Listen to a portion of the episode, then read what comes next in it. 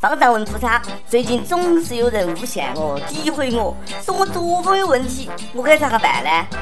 菩萨没有说话，从兜里掏出来一个手机。方丈若有所思，觉悟道：“你是说现在是信息社会，谣言在所难免，只要没有被人用手机录下来发到网上，我大可放心。”菩萨说。我的意思是，现在是法治社会，你可以去报警了，笨蛋。各位友，大家好，欢迎收听网易轻松一刻，我是看热闹从来不嫌事儿大的主持人阿飞。一个大师进去了，另外一个大师还会远吗？少林寺大和尚释永信摊事儿了，摊上大事儿了，被举报是大老虎，终于有壮士站出来了。大师，讲真，我真的看你不爽很久了。作为一个天天吃斋念佛的和尚，你竟然有一个将军肚，而且比我的都还要大，说你不吃肉，哪个信呢？最近一篇少林寺方丈释永信这只大老虎谁来监督的帖子在网上传疯了，举报人署名释正义，内容是这样的。今天我们少林寺弟子们勇敢地站出来，揭露少林寺方丈释永信的违规违法事件，让世人明白这个披着佛教外衣的少林寺方丈是怎样疯狂的玩弄女人、嚣张的侵占少林寺财产和玷污少林寺名誉的老虎。我们不能容忍这样的人在少林寺兴风作浪，希望政府主持公道。而且举报还说，释永信有两个户籍、两个身份证，他还有情妇，并与女子通奸，还与两名女子各育有一个女儿。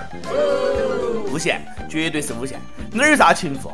按照此前王林大师的定义，大师没有情妇，只是在不辞劳苦、日以继夜的为失足妇女开光。不过举报人信誓旦旦地说，这些内容全部属实，我有证据。释永信，你敢做亲子鉴定吗？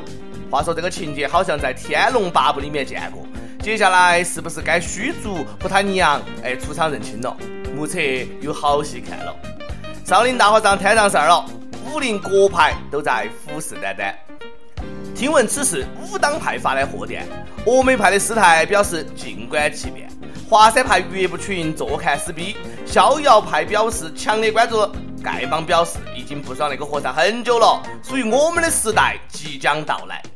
目测江湖必有一场血雨腥风，瓜子啤酒小马扎伺候。不过少林寺方面一早就发声明否认了，那是赤果果的啊这个诬陷诽谤已报案，请有关部门尽快对造谣者进行查处。这种声明好熟悉的感觉，一否认我好像真的就信了。哎，你呢？我们的四舍友表现得相当淡定，没得这回事。不做亏心事，不怕鬼敲门。清者自清，浊者自浊。我经得起考验。大师就是见过世面哈，必须做亲子鉴定，为自己证明清白。请大家不要再黑释永信大师了。释永信是位得道高僧，他慈悲为怀，为了领导，愿意赴汤蹈火，在所不辞。经常出入各种高档场所弘扬佛法，很多人误解他。我知道他去那儿呢是搭救失足女，他更是一个勤劳肯干的人。他经营的公司在寺庙一直属于最高收入，被评为二零一四年度创业家。不过大师那句话咋个说的呢？无风不起浪，苍蝇儿不叮无缝的蛋，真真假假，假假真真，是真是假，一查便知。阿弥陀佛。请还少林一片净土。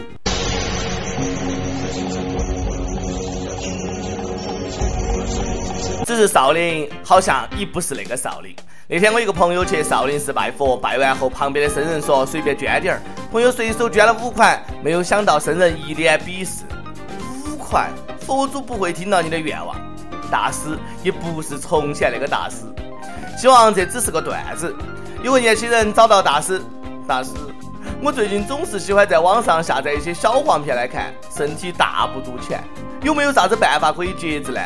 大师看到他一眼，没有说话，递给他一张纸和笔。青年问：“大师，你是让我写下保证书，以后要引以为戒吗？”大师说：“戒你妹！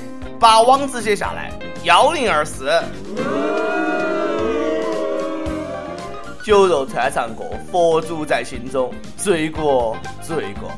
一位大师曾经说过：“人生如戏，全靠演技。”不只是四 C 有爱演，现在就连大熊猫儿也开始拼演技了。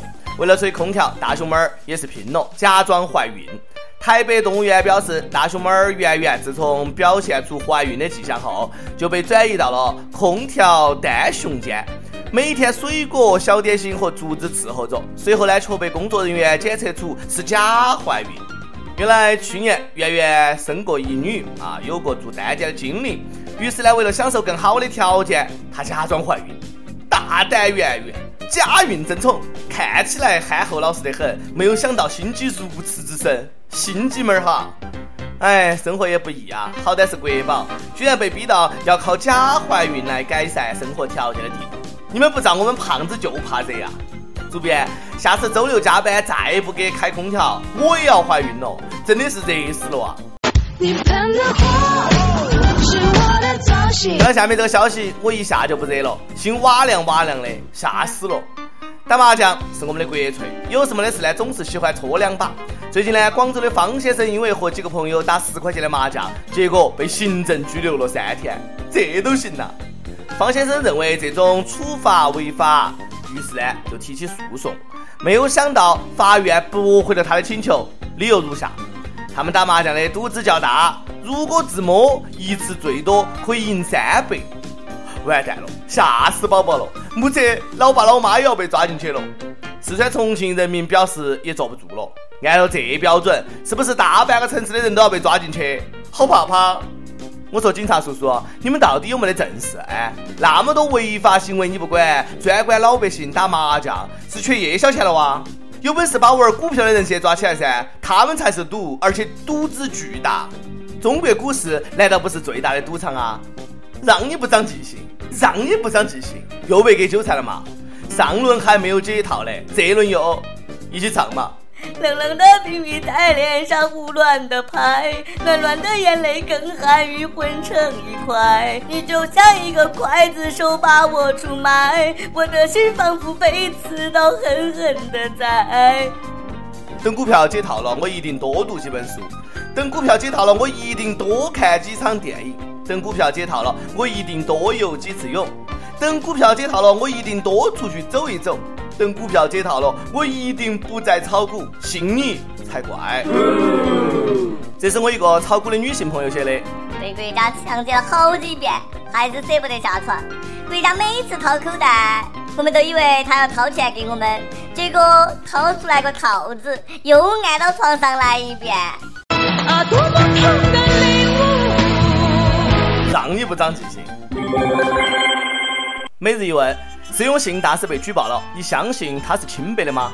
是大师真的是个花和尚吗？上去问你小时候想跟家长要东西会用啥子方法？